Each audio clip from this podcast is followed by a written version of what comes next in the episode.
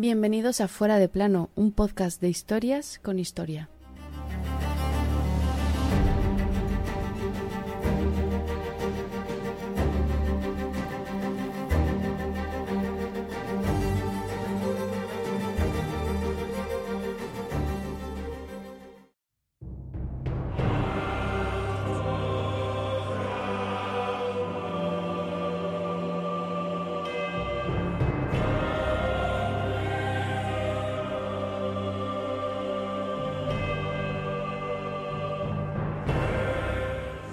Muero gustoso por el nombre de Jesús y en defensa de la Iglesia Católica. Se supone que estas fueron las últimas palabras de nuestro último protagonista de la temporada, mientras le daban espadazos en la cabeza cuatro caballeros. El 28 de diciembre de 1170, Thomas Becket, arzobispo de Canterbury, moría asesinado por orden del rey.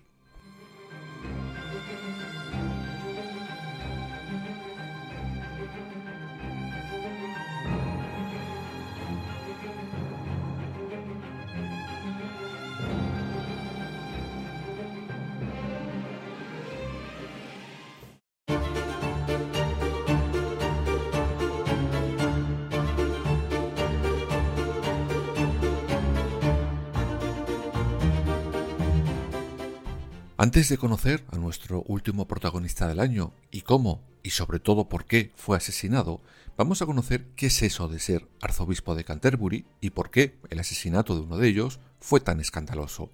Básicamente el arzobispado de Canterbury es ser el primado de la Iglesia en Inglaterra y líder espiritual de la comunión anglicana. Vamos, casi casi el manda más.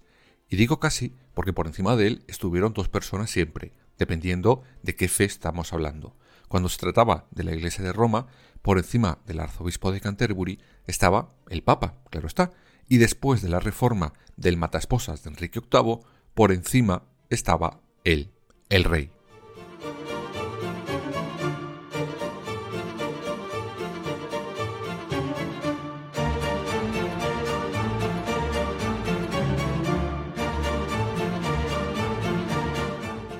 Thomas Kramer, por ejemplo, al que ya hemos mencionado antes, si recordáis, en el capítulo dedicado al divorcio entre Catalina de Aragón y Enrique VIII, fue el primer arzobispo de Canterbury de la era anglicana. Pero ¿quién elige a este arzobispo? ¿Los curas, como hacen en Roma con el Papa? Bueno, pues va a ser que no. Lo elige a dedo el rey o la reina de turno. Eso sí, actualmente con la ayuda del primer ministro o ministra del país. Lo eligen, eso sí, de una lista que les proponen lo que se conoce como la Comisión de Nominaciones de la Corona. Vamos, que ellos proponen y el rey dispone.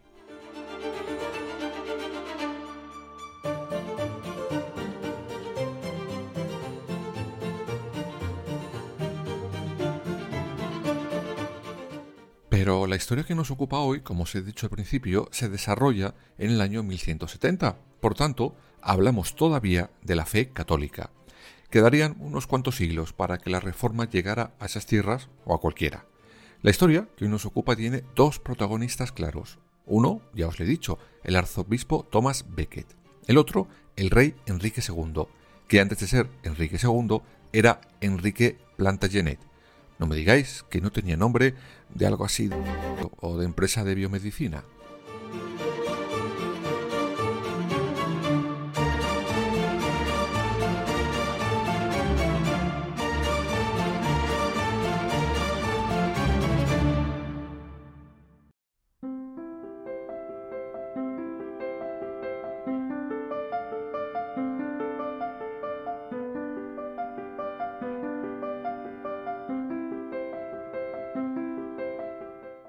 Pues bien, nos vamos a remontar unos años antes, en concreto a 1154. Ese año, Enrique hereda el trono de Inglaterra y un buen día, el que era en ese momento arzobispo de Canterbury, un tal Teobaldo, le presenta al arcediano de la Catedral de Canterbury, Thomas Becket. En aquel momento, el futuro rey tenía 22 años, pero no os creéis que era un pánfilo, no. Tenía su mala leche y era bastante conocida. Además, no venía con las manos vacías, pues de su madre había heredado casi toda la zona de Normandía. Enrique II efectivamente era de origen francés, y ese origen siempre le mantuvo, digamos, un poquito alejado de ese territorio tan distinto al que él estaba acostumbrado. Vamos, que su nuevo reino, Inglaterra, le gustaba de poco a nada.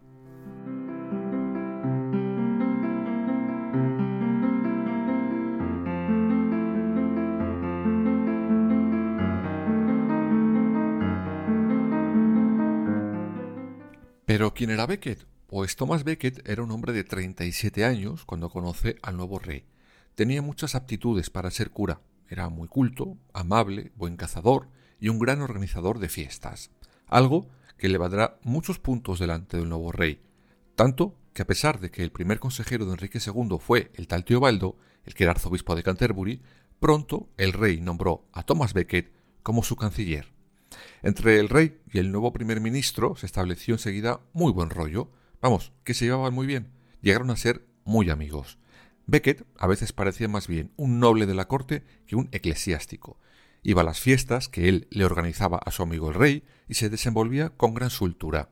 Enrique II siempre, siempre le pedía consejo absolutamente para todo, y debía de darle buenos consejos, pues en 1162 a Thomas Becket le cae el premio gordo. Bueno, visto lo que pasó después, no sé si sabiéndolo hubiera aceptado ese galardón.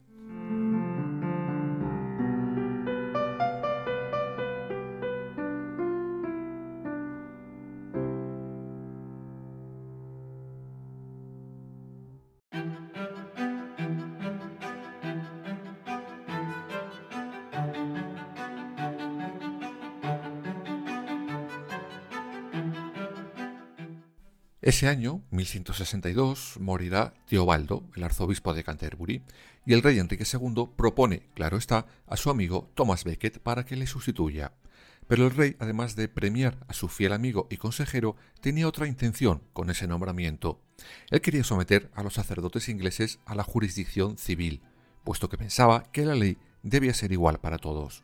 Pueblo e iglesia. Sí, seguimos hablando de 1162. Hoy, en 2023, algunos aún no lo han entendido. Pero bueno, a lo que íbamos. El rey tenía que suprimir primero los privilegios que tenían los curas para someterles, si tocaba, al tribunal civil y no al eclesiástico. Para ello, pensó que Becket le ayudaría. Sin embargo, su amigo, digamos, empezó a actuar según su nuevo cargo. Es decir, ya no actuaba como el canciller, como el organizador de fiestas y gran amigo del rey. Actuaba como un cura, como un servidor del Papa, no del rey, a pesar de que había obtenido el cargo gracias al rey. Y claro, muerto era inevitable.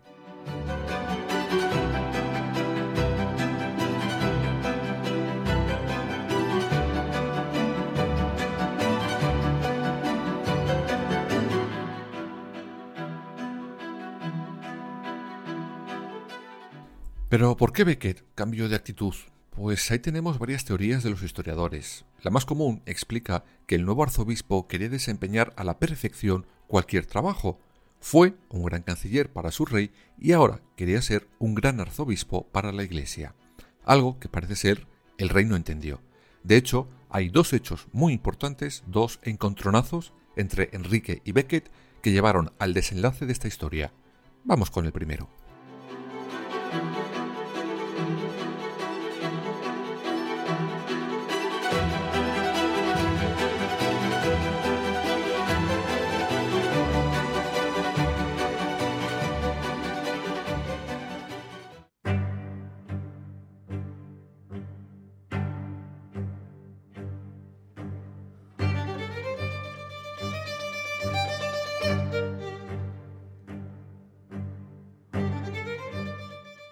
En 1163, durante una asamblea de Westminster, el rey estuvo muy cerca de conseguir su reforma de la Iglesia, gracias a que algunos obispos iban a vender al propio Becket, al arzobispo de Canterbury, pues eran sus más que declarado enemigos.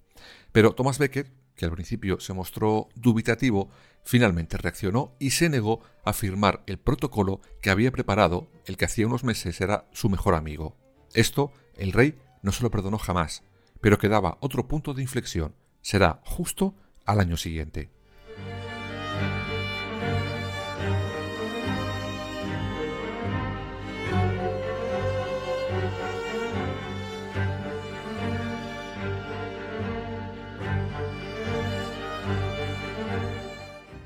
Enrique II seguía lo suyo, y en la localidad de Clarendon el rey propondrá un acuerdo de 16 puntos a los curas.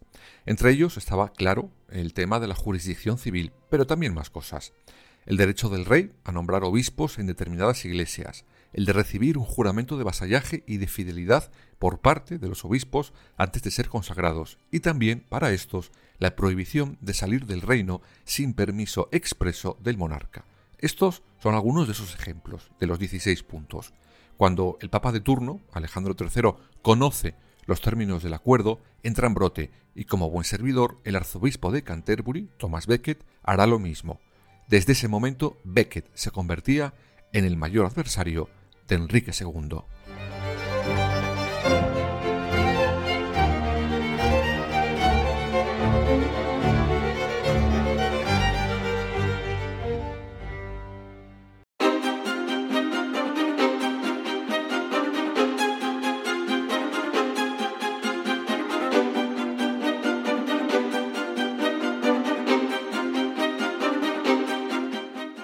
Pero claro, por muy arzobispo que seas, tienes delante a un rey, y quieras o no, siempre tendrá la sartén por el mango. En ese momento, y visto que cualquier posibilidad de acuerdo entre ambos era imposible, el rey decide procesar al arzobispo de Canterbury. Le acusa primero de traidor, lo típico, y luego de haber cometido graves faltas cuando éste era todavía canciller. Mm, vamos a ver, Enriquito, hijo, o eres muy corto, o pensabas que los demás lo eran. ¿No era tan buen canciller? Evidentemente, estas acusaciones eran una pataleta de Enrique II contra el que fue su mejor amigo y ahora su mayor detractor.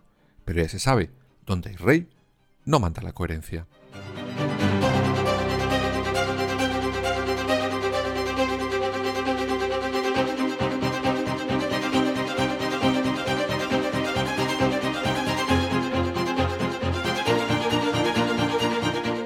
Beckett, temiendo por su vida, decide escapar hacia el continente. Para ello sale de incógnito en un pequeño buque pesquero que cruzará el Canal de la Mancha.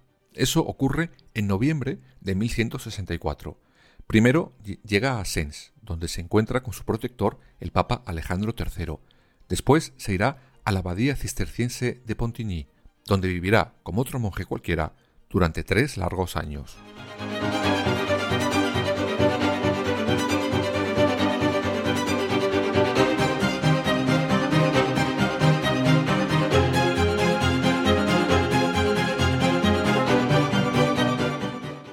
El Papa acaba intercediendo por Becket delante de Enrique II y le amenaza con la excomunión si no le deja volver a su puesto.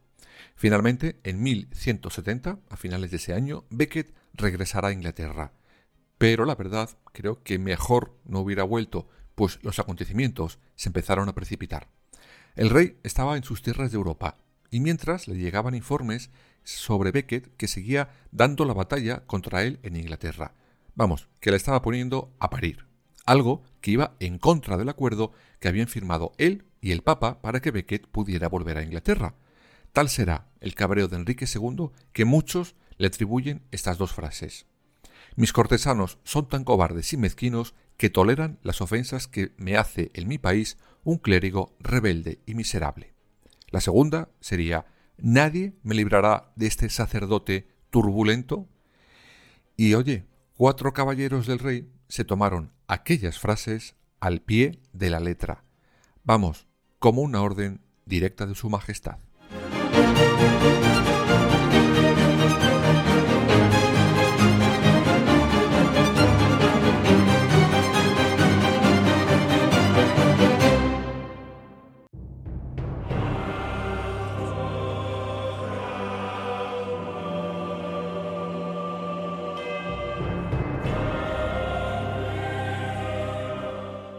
Esos cuatro caballeros eran William de Tracy, Richard Le Breton, Hugh de Morville y su líder Reginald Fitzurse.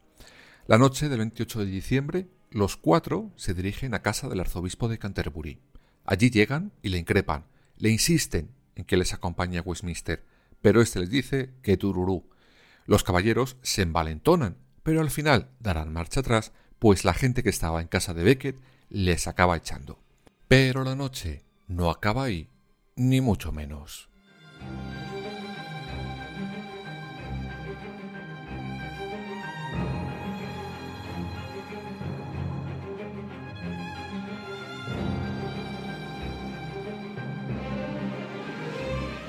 Poco después, los cuatro caballeros, bastante borrachos, se dirigían a la Catedral de Canterbury, donde estaba Becket cantando vísperas con sus monjes.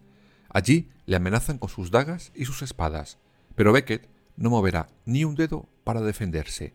El arzobispo empieza a recibir golpes en la cabeza con las espadas de los cuatro, y su cuerpo terminó completamente destrozado.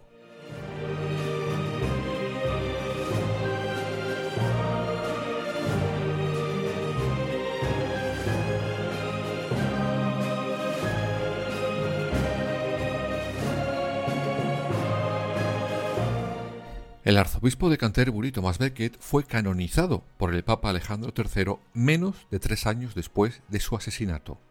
Enrique II, viendo que esto se estaba volviendo en su contra delante de sus súbditos, suplicará reconciliarse con el Papa pidiendo perdón públicamente por lo ocurrido con el arzobispo de Canterbury. Antes, eso sí, cumplió una penitencia curiosa. Fue flagelado en público delante de la tumba del que un día fue su gran amigo y después su más feroz adversario, Thomas Becket, el arzobispo de Canterbury.